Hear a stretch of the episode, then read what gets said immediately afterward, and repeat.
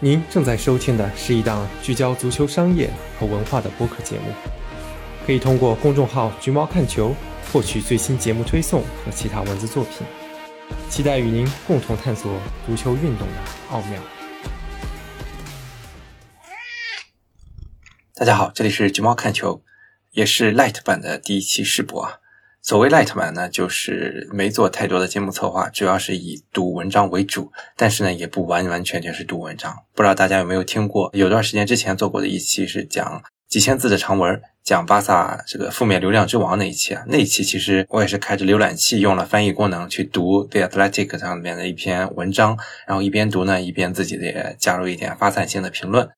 那么今天这期节目也是一样的，也不会是完完全全的来读。这一期的内容呢，其实是我之前写的一篇长文，讲的是雷克瑟姆那篇文章的一个二次发放吧。因为当时为什么想做 Light 版本，上一期呢也是跟大家有讲过啊。但为什么第一期来选雷克瑟姆呢？也是因为那篇文章写出来之后啊，不知道是因为时机不对啊，还是说这个题材太小众啊，还是说字数太长啊，反正效果不太达预期。但我又觉得这个故事非常值得跟大家分享，所以呢，就在这里再次传播一次。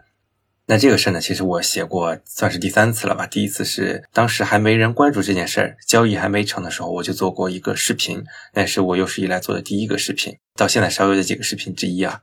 呃，然后呢，是在他们入驻第一个赛季初的时候啊，写过一篇文章，这是第三篇文章。然后呢，现在又做了一期节目，非常关注这个队的发展历程啊，也是被动关注啊，因为在 Athletic 上都专门为这样一个第五级别球队开了一个专栏。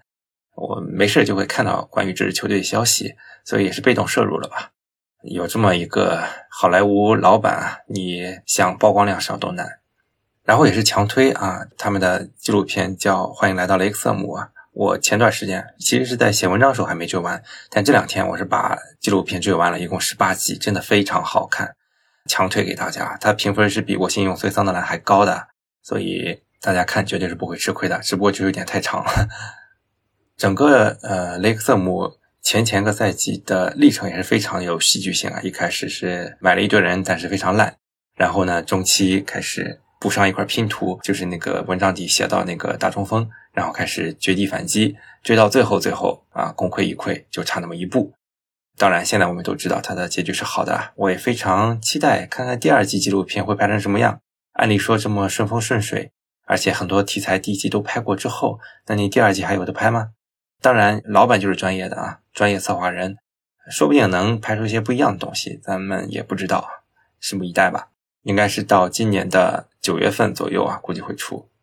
然后呢，在读这篇文章过程中，我也我会发现，呃，原来第一啊，自己写这个文字是如此的晦涩啊，因为我读出来都会觉得特别的不通顺，主要是因为啊，真的，呃，很多时候想讲的内容太多了，但是字数是有限的，我只能去精简、精简再精简，甚至用一些。类似文言文式的这种表述方式啊，才能把内容囊括进来，所以读出来之后会觉得不那么顺口，而且在读的过程中，我会发现自己还有好多的错别字儿，一些或者写错啊、写漏的地方。我觉得以后多读读文章啊，可能会 帮自己多找找错别字吧。我发现这篇文章还是能改的，就赶紧把一些错别字改掉了。当然，这也可能是为什么我的文章不那么受欢迎吧，不那么容易被读啊，确实是晦涩难懂啊，自己也承认了。从这种意义上来讲，再做一次二次传播啊，再来读一下这篇文章，发散的去讲一下，也是非常有必要性的。那不光是雷克瑟姆啊，因为我后期又写了一个小故事，写的是诺斯郡，也是全国联赛的，也是拜雷克瑟姆所赐吧。因为大家都会把目光转向了这个第五级别的联赛。之前我觉得估计中国人啊，包括我自己啊，也是很少会关注到这个级别联赛，因为实在太低了。我我去年写埃克塞特城的时候，第四级别我都觉得已经有点突破自己的下限了。没想到这次这个更低，呃，不知道以后还会不会写到第六、第七级别吧？因为前两天我刚看一篇文章，好像讲的就是第六级别吧。你说，说不定哪天闲着没事就真写了。但这也是另一个侧面，呃，显示了英格兰足球的这种文化深厚吧。你正是因为文化深厚、运营规范，你才可能有资本加持之下腾飞的这种可能性。大家以后啊也，可以多关注一下，看看是不是有了这个瑞安·雷诺兹啊，他的带动之后啊。第五级别甚至第四、第三级别会不会都变得火热起来？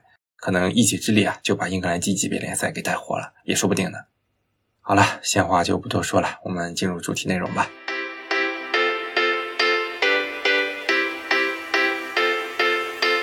小球会大明星，欢迎来到雷克瑟姆。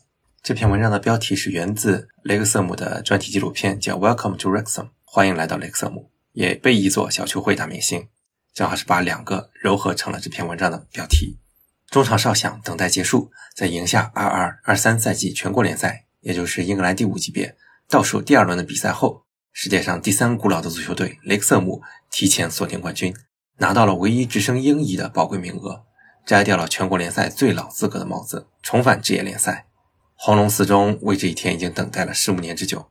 对于这支历史上曾二十三次夺得威尔士杯冠军，也是现在的纪录保持者，欧洲优胜者杯上战胜过波尔图，足总杯斩落过阿森纳的老古董来说，职业联赛才是属于他们的战场。关于足总杯上赢下阿森纳这场比赛，当时我做的专题视频里面曾经收录过这个片段。大家可以感兴趣的话，在相关的链接里面点一下，看一下当时的那个视频。这一切都要归功于他们的好莱坞明星老板罗伯·迈克尔·亨尼和瑞安·雷诺兹。当现象级足球纪录片《我心永随桑德兰》播出之后，没有人会想到八竿子打不着的雷克瑟姆会因此改变命运。对足球一窍不通的985节，又译作《费城总是艳阳天》（It's always sunny in Philadelphia），主创罗伯就是在偶然看过这部片子之后。新生了投资英国足球俱乐部的念头。其实这背后还有一个故事，就是后面会提到的罗伯的一个助手汉弗莱是利物浦的四中。当时他安利罗伯一起去看了当时利物浦一八一九赛季欧冠半决赛四球逆转巴萨那场比赛。罗伯也是被这场比赛所彻底震撼，感受到了足球的魅力。作为一个并不算顶流的演艺明星，想玩转职业足球，罗伯需要更有实力的合作伙伴。于是，他们拉上了同样对足球一窍不通，但财富名列福布斯名流榜前列的死侍扮演者雷诺兹，而两人之前只是从未见面的网友。关于雷诺兹，呃，相信很多朋友都很熟悉啊，至少你不熟悉的话，死侍总知道，应该会对他脸熟。啊，这个我以前另一篇写雷克瑟姆的文章里曾经对他有更详细的介绍。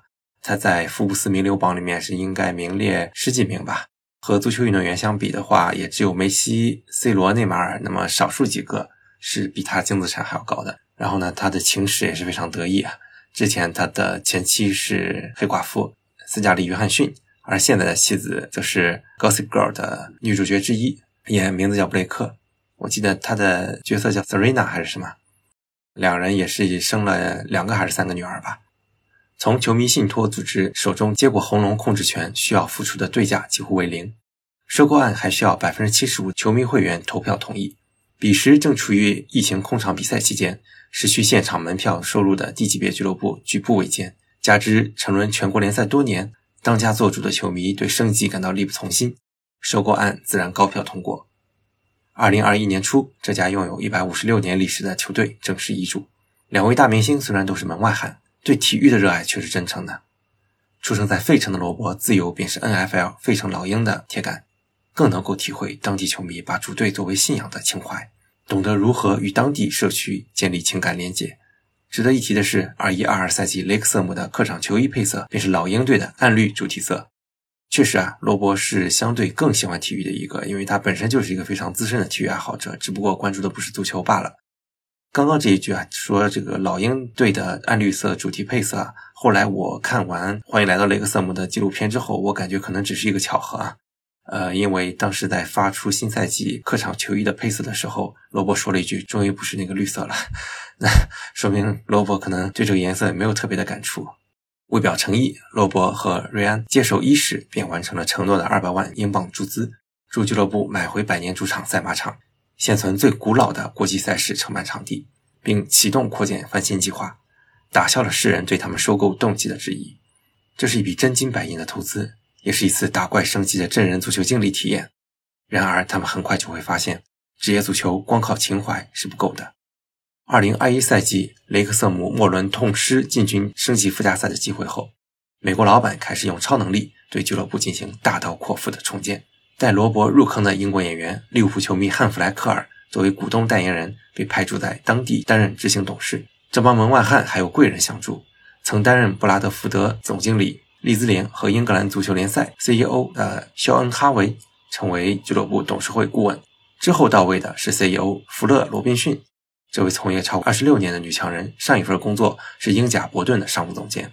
在纪录片里面啊，女 CEO 是直接就说了，不想过多的暴露在这个片子里面。当时瑞安还整了个活啊，跟摄像机镜头说：“我不知道，居然还有这个选项啊，就是不出现在纪录片里面。”言外之意是我也不想出现在纪录片里面，这肯定是玩笑了。他自己是演员，怎么会不愿意出现呢？还有一个镜头就是有一段顺便拍到了这个女 CEO，然后旁边一个人说：“这一段不该播啊，不能播。”说明大家还是非常尊重这个 CEO 不想出镜的意愿的。球场上的首要任务自然是确定主教练人选。经验丰富的升级专家菲尔·帕金森进入了红龙选帅的雷达。长着娃娃脸的前阿兰·帕杜助教在 EFL 摸爬滚打多年，曾率领三支不同的球队完成升级大业，正处在教练的黄金年纪。我记得应该是六十岁上下吧。令人啧舌的不只是这些，下一个到来的是2021赛季英乙金靴保罗·穆林。1994年出生的前埃弗顿、利物浦青训球员，在46场比赛中轰入32球，率领剑桥联升入英乙，打全国联赛简直是超配，首个赛季便拿到了全国联赛的金靴。呃，值得一提的是，穆林啊，确实是一个非常厉害的角色啊，很多 FM 玩家也都说穆林非常好用啊。呃，前面也提到他是利物浦人，也曾经参与过利物浦的青训。他的父亲应该是利物浦的球迷，而他在里面的话音也是带有浓厚的利物浦斯高瑟的口音。然后里面有拍到过他爸嘛？当时有提穆林来到雷克瑟姆，不光是因为钱多，也是因为离他的家比较近。这个雷克瑟姆是在威尔士的东北部，正好靠英格兰的西北是比较近的，离利物浦比较近。然后他的爸爸妈妈也是不知道是搬过来了还是来看他吧，给了一段镜头。然后他就有问说：“你还看利物浦吗？”然后他爸说：“我以后再也不看利物浦了，我就看我儿子的比赛。”同样的戏码，二零二二年一月再次上演。红龙花费破俱乐部历史记录的三十万英镑，签下了效力于英甲温布尔登的大中锋奥里·帕尔默。这些投资被证明物有所值。穆林加盟后九十六场七十九球，帕尔默七十一场三十三球。穆林的这个 效率真的是比较可怕啊！九十六场七十九球。然后呢，也是，其实是帕尔默来到之后啊，穆林是更如鱼得水了，因为帕尔默就是一个典型的一米九多的一个身体弱的中锋，在他身边，穆林更可以发挥自己的优势。然后在这里，我特意选了一张图啊，也故意想整个活吧，就是抓拍的一张穆林和帕尔默接吻的照片。然后我在下面配字说的是，穆林和帕尔默两大风霸产生了良好的化学反应。本来觉得 这个还挺幽默的，结果。不知道是看文章的人太少啊，还是这个梗确实不好笑啊？居然评论里面也没有人提到这个张图。但在足球世界里，太剧烈的变动通常不会有理想的短期效果。在大半个赛季里换掉大半支球队的红龙都在磨合阵容。帕金森一度面临下课危机，末段奋起直追，但为时已晚，只能以第二的身份进入升级附加赛。在面对排名第六、已故国足名宿张恩华曾效力过的格里姆斯比镇时，红龙因故里翻船，生机梦碎。那这一场比赛也是被记录在了纪录片的最后一集啊！啊，纪录片最后一集，我觉得拍的是特别好的，有点像《灌篮高手》那个大电影啊，是那种一边比赛一边在闪回每个人的故事。呃，很可惜最后还是输了。他的这种拍摄效果就使得这一集显得非常的特别。罗伯和瑞安直到2021年底才有机会来到英国，正值球队战绩动荡时。二人现场观看的首场自家球队比赛便遭遇失利，对手梅登黑德联球迷告场：“瑞安雷诺兹，你买错球队了。”这就是死式的英国足球初体验。我是看到纪录片之后才知道这段故事的，因为当时球队输球嘛，两个人脸色就不太好。然后雷诺兹可能听到对面有提到他的名字，但是他听不清楚，他就问旁边的人说：“他们在说啥？”用的是 F word 啊，旁边人就说：“呃，You bought the wrong team。”场上竞技充满不确定性，场外工作却是一分耕耘一分收获。在明星老板的加持下，二一二二赛季，雷克瑟姆的商务工作硕果累累，成为第一个被非法系列游戏收录的第五级别球队。赞助商更是堪称英超水准，胸前广告 TikTok，后背广告 Expedia 也是利物浦的赞助商。衣袖广告航空金九，这个是瑞安自己的产业。短袖广告 E for Williams，这个是原来的胸前广告。也是有情有义啊，没有因为自己大牌了就踢掉原来的赞助商。最新发布的二一二二财报显示，俱乐部营业收入达到破业余联赛俱乐部的六百万英镑。这个业余当然是带引号的啦，大家也都知道，这个第五级别只是名义上可能像是业余，但其实啊，基本都是职业球员和职业球队。不考虑球迷返场带来的门票收入，光零售和赞助收入就合计达到二百三十六万，远超2021赛季的148万的总营收。当然，招兵买马的代价也是昂贵的。上赛季原本150万英镑的购资预算，最后超支三分之二。破纪录的营业收入背后是290万的亏损额。财报记录美国老板的贡献，他们以认购股份的形式注资120万，并以英格兰银行基准利率附加百分之三的条件借给了俱乐部367万进行基建投资。这个其实对全国联赛或者低级别升级球队的财报来说还是挺正常的。在雷克瑟姆排名第二的这个赛季，排名第一的是斯托克港队，也是一个土豪球队。他去年的财报应该是亏损了六百多万，比雷克瑟姆还多，说明人家投资也是非常的舍得下血本的。去年秋天，以罗伯和瑞安入驻前一个半赛季经历为素材的纪录片《欢迎来到雷克瑟姆》播出，第一季共十八集，达成了罗伯最初的夙愿。因为罗伯一开始是看了《我心永存桑德兰》才想起来买俱乐部的嘛。该片承袭了二人幽默搞怪的艺术风格，还原经历的同时，着眼于球场内外一个个具体的人，球迷文化和当地风貌是重中之重，还不忘关注残疾人、足球流氓等社会议题。这里再插一句啊，里面曾经是专门花了一集去讲威尔士这个地方，做了一个威尔士的科普，而且也花了一集的时间去讲足球流氓啊，中间也提到了。俱乐部的残疾人员工啊，原来是一个残疾人志愿者，结果俱乐部给他提供了一份职位，让他来作为残疾人去做一个全职的工作，也是解决他的就业问题吧。他自己也是非常的感动。呃，然后还有一集啊，专门是讲了，它的标题叫 Romance，因为是 Lexum 的 W 开头，然后后面加个 Romance，但其实它的呃有点是类似 Bromance 的组词方式啊，其实讲的是男人在看足球的时候产生的一些情感吧。中间也是把 有点把罗伯和瑞安激情化，两个人搞得非常的亲密，故意的也是整了个活吧。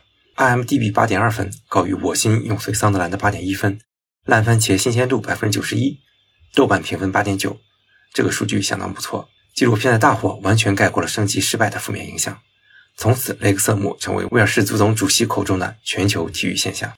罗伯和瑞安没有因为首个赛季的失败而气馁，球队已然走上正轨。要做的就是继续信任帕金森，明星老板的钱包深不见底。红龙继续招揽着来自 EFL 三级联赛的超班球员。最新一个不可能的大牌是三月加盟球队的前英格兰国门本福斯特。这位四十岁的老门将本来去年夏天已经挂靴，如今得以继续他在沃特福德未竟的 GoPro 拍摄事业。这个地方是限于篇幅啊，没展开。福斯特在自己职业生涯末期啊，尤其是疫情开始之前，感觉心思就是在商业上了。他自己曾经是在英冠踢球的时候，专门摆了一个 GoPro 在自己的球门里面来记录他的正式比赛真实的画面，也是在 YouTube 上引来了很多的观看量。所以也是因为他有这个商业上的企图，所以可能啊，他跟雷克瑟姆能够一拍即合，跟好莱坞明星能够比较合得来。这里有一个故事啊，就是两年前收购刚完成的时候，福斯特曾经啊，他自己也有一个播客。福斯特曾经想邀请瑞安·雷诺兹来自己的博客上做节目，结果发了一条短信之后没鸟他。两个人等于是一开始是有点过节的，其实，当然到最后呢，雷诺兹招揽他来之后啊，也是专门的表达了道歉。彼时雷克瑟姆正在为门将为之发愁，主力罗伯·莱顿长期遭受伤病困扰。在一场对阵布罗姆利的胜利后，瑞安被对面的年轻门将山姆·朗所吸引。并在社交媒体上发私信鼓励这位从英甲租借而来的二十岁小将。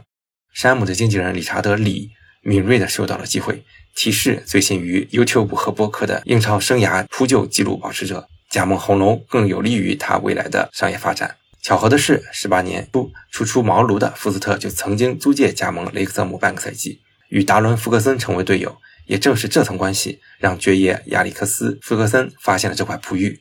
花费二百万英镑将其带到曼联，一代英超传奇门将生涯就此开启。瞧，这世界就是如此奇妙。二零二二年十二月九日上午，上任不久的国王查尔斯三世与卡米拉王后降临赛马场，就是雷克瑟姆的主场，为雷克瑟姆这座小城颁发自治市地位。俱乐部上下都倍感荣幸。唯一的问题是，球队第二天要前往二百二十英里以外的伊斯特利比赛。如果在典礼结束后出发，原本五个小时的车程可能会因为遇到晚高峰而拖得更久，从而影响第二天的比赛状态。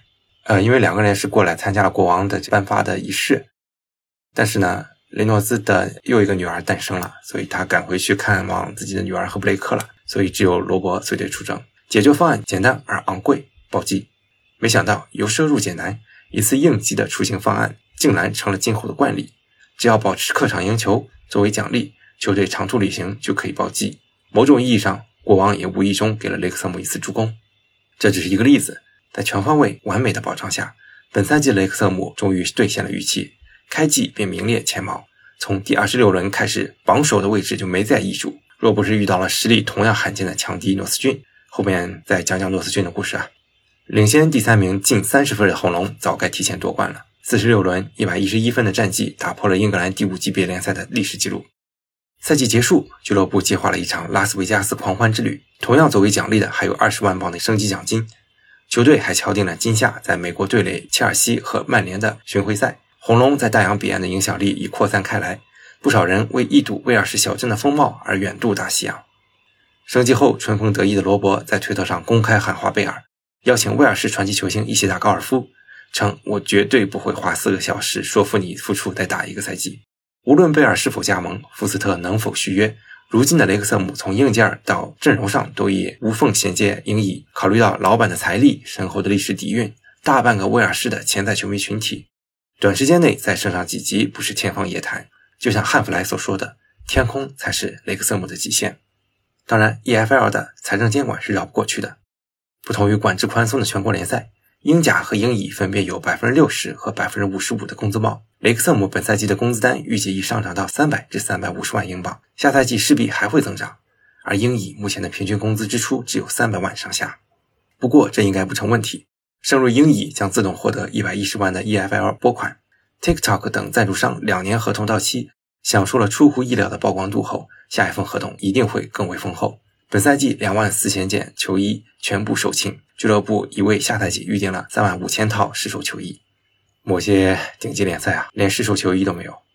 红龙一己之力推动了去年底全国联赛流媒体直播服务的问世，而有了 EFL 推出多年的 iFollow 加持。流媒体收入也会再上一层楼。鉴于容量一万的主场屡屡爆满，门票价格也可能继续上涨。二四二五赛季翻新后的 COP 看台，啊，这个也叫 COP 啊，不是利物浦那个。投入使用，赛马场的容量将再增五千五。等不及升超的朋友们，不如先去 FM 里体验一把吧。相信读到这里，你也发现了雷克瑟姆是一块多么具有话题性和商业价值的宝藏。这要归功于有经营头脑的明星老板。也是近年英国地级俱乐部投资者的缩影，近三成的 EFL 球队、三支全国联赛球队和四分之一的苏超球队都接受了来自美国的投资。现象级喜剧足球教练的推出，美加墨世界杯的日益临近，相对北美体育俱乐部的低价、畅通的金字塔晋升机制、强势的美元，再加上罗伯和瑞安的示范效应，一定会有更多的美国富商涌向低级别联赛。这不，刚刚 NFL 的巨星吉吉瓦特。就刚买了伯恩利的少数股份，然后埃弗顿那边也可能会卖给七七七 Partners。如此看来，这似乎是资本缔造职业足球的又一个例证。但在文末，笔者想讲的是一个截然不同的故事。两千年代初，雷克瑟姆曾由一个叫亚历克斯·汉密尔顿的地产开发商持有，这个也在纪录片里专门讲了一集。因觊觎跑马场所在区域的商业开发潜力，这个声名狼藉的前律师试图通过抽资的方式让俱乐部陷入困境。从而被迫同意离开百年主场，负债累累的红龙被勒令降级。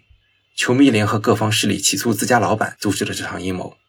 几年后，雷克瑟姆再度陷入困境，球迷信托基金挺身而出，曾在一天内筹集十万英镑，接管了心爱的主队，并运营直到罗伯和瑞安的到来。也是在那个时候，俱乐部不得不将赛马场产权出售给旁边的大学，换取资金来偿债。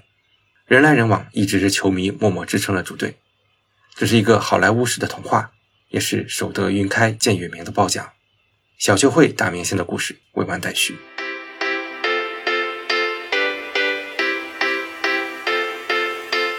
这里呢，再录一段之前写的一个随笔吧，用图片形式来发的，叫《世界上最古老的球队升级了》，讲的是前面提的在雷克瑟姆之后排名第二的诺斯郡的升级历程，用几百字的字数简单的讲了一下。呃但是其实我这个标题就起错了，啊，我这里写的是世界上最古老的球队，但其实在我查资料的时候，上面是有写最古老的职业足球队。嗯，我当时在改这个地方的时候啊，有点脑抽了。我当时是觉得这个球队不是一开始就是职业的，肯定一开始可能是业余的，所以我直接把职业抹掉吧。但是我忽视了一个问题，就是 他们所定义的最古老的职业球队啊，其实是现存以职业形式存在的最古老的球队。如果你摘掉“职业”这两个字的话，可能最古老球队不是他，还有一些业余的球队，现在依然是活跃着的，比他年纪还要老。只不过人家不是职业球队，所以这里更准确的描述应该是世界上最古老的职业球队。好，下面开始正文啊。冠军教父的读者应该对诺斯郡不会感到陌生。这个成立于1862年的老古董是世界上现存最古老的职业足球俱乐部，其黑白剑条衫的配色正是尤文图斯球衣的灵感来源。在书中，作为诺丁汉森林的德比死敌，喜鹊在主人公唐恩穿越前肉身的带领下迎来了复兴。这个地方我打个叉，我当时在抖球地上写这段文字的时候，下面有一段很长的评论在说：“哎呀，大佬，我知道你很厉害，但是我觉得你这个地方真的是错了啊！你以后要认真一点。明明《冠军教父》讲的是诺丁汉森林的故事，你为什么给搞成了罗斯郡啊？你这个错误太低级了。你要是放在那些豪门俱乐部出这种错误，你会被骂死的。”哎，我觉得有时候吧，因为我自己写东西还是自认为比较严谨啊，很多事情我为了求证一个数据、求证一条规则，我呢会花好几个时间去查资料。当然，刚刚我说那个职业球会这件事啊，是一个例外啊，因为那个属于我自己临时的脑抽。就比如说像嗯冠军教父这个事儿，我觉得在质疑之前，自己还是先搞清楚吧。这个朋友啊，可能是要么是这句话没读懂，要么是自己这篇小说压根就没读完。我觉得可能更可能是后者啊。因为这篇小说在后面是讲了这个故事，讲的是一个中国人叫唐恩，然后呢，他有一天穿越到了一个英国人啊，正好是英国的一个教练，呃，也叫唐恩，所以呢，他就是以这个英国的身身体、中国的思维去在诺丁汉森林实现了复兴。但是啊，后面他这个中国的肉身是英国唐恩的脑子的这个人啊，其实后面也有戏份。后来他当了英国唐恩的助教，当了很多年之后，后来自己单飞了，去做了诺斯郡的主教练，带的也不错。后来好像是带诺斯逊到了个英冠吧，所以其实是这个样子的，我根本没有说错啊，我说的还是比较严谨的。呃，再回来，而在现实中，诺斯郡也在丹麦老板瑞茨兄弟的带领下，时隔四个赛季再度回到英乙。前几天写过雷克瑟姆破纪录一百一十一分夺得全国联赛的背景板，正是同样打破积分纪录的诺斯郡一百零七分，被挤入附加赛颇具悲情色彩，升级经历却更具备好莱坞式的戏剧性。这个呢，也是感谢我们的群友啊，昵称是 Kindle，非常懂球的一位群友啊，真是非常厉害。我觉得他比我厉害多了，经常我会去请教他关于英格兰足球乃至世界足球一些东西吧。也是他提醒了我这个素材。附加赛第一场对阵常规赛排名第六的伯勒姆伍德，喜鹊两球落后的情况下绝地反击，在第九十七分钟完成绝平，并在加时赛读秒阶段绝杀对手。决赛对阵常规赛第三名切斯特菲尔德。喜鹊八十八分钟绝平，加时在先丢球的情况下再次追平，最终点射取胜，而且扑点球这个也是临时派上来的一个 替补门将，专门扑点的。值得一提的是，老板瑞斯兄弟是足球数据分析网站 Football Radar 的掌门人，为球队提供了一百七十万英镑的注资和价值一千二百万英镑的服务支持，一己之力为老古董带来了新生。我觉得，如果诺斯郡未来能够发展更好的话，这段故事也是挺值得写的啊，就是足球数据网站的掌门人来操盘足球，结果还有了一个很好的效果。今年三月，担任俱乐部总经理七年之久的杰森特纳突发离世，年仅五十岁。这次来之不易的升级，足以告慰他的在天之灵了。在足球的国度，类似可讲的故事实在太多了。很简短啊，简单的提一提诺斯郡的故事，也是抛砖引玉吧。如果大家对诺斯郡感兴趣的话，下赛季可以来看啊，三个。来自全国联赛的超级球队，一个是雷克瑟姆，一个是诺斯郡，以及上个赛季升上来的斯托克港。但是斯托克港现在还有升级的希望啊，还在升级附加赛里面打入了英乙的升级附加赛的决赛。不知道节目出的时候这场比赛有没有踢啊？也不知道斯托克港下赛季是在英甲还是英乙啊？如果升到英甲的话，雷克瑟姆还要再等等了啊！本来还想复仇来着。好了，今天这个落下版的，其实读了这么久啊，也不 light 了，就到这儿吧。大家可以多多反馈自己的意见啊，来决定我以后做节目的方向。感谢大家的支持。如果喜欢橘猫，请在各音频平台或泛用型播客客户端订阅《橘猫看球》，还可以通过关注微信公众号“橘猫看球”阅读更多深度分析。同时，可以在公众号回复“听友群”获取入群方式，大家一起探讨关于足球财经的话题，共同提高。我们下期再见。naked deflection in time I did on. Could see in his eyes he was totally gone. Less than a mile from the center of town, a famous old stadium.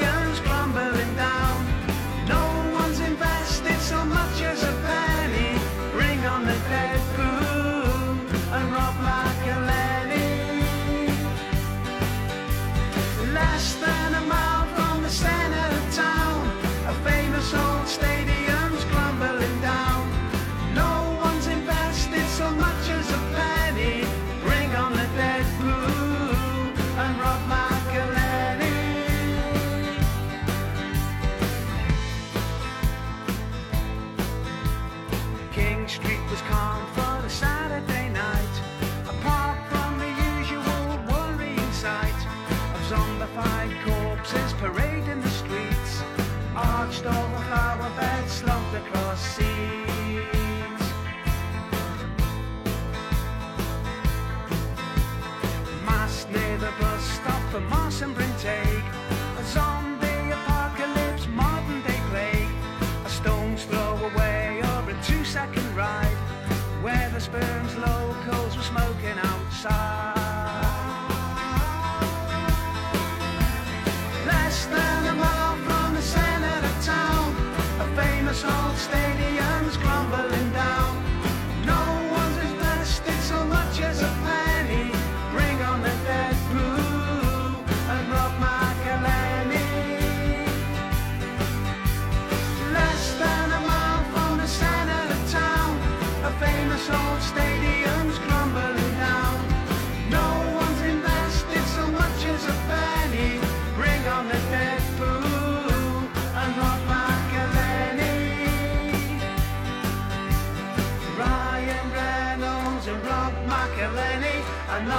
Knock-your pat down and thrown in the Gwenny Ryan Reynolds and Rob McElhenney A knock-your pat down and thrown in the Gwenny Less than a mile from the center of town A famous old stadium's crumbling down no one's invested so much as a penny.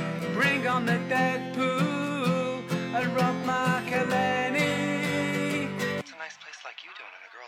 Less than a mile from the centre of town, a famous old stadium's crumbling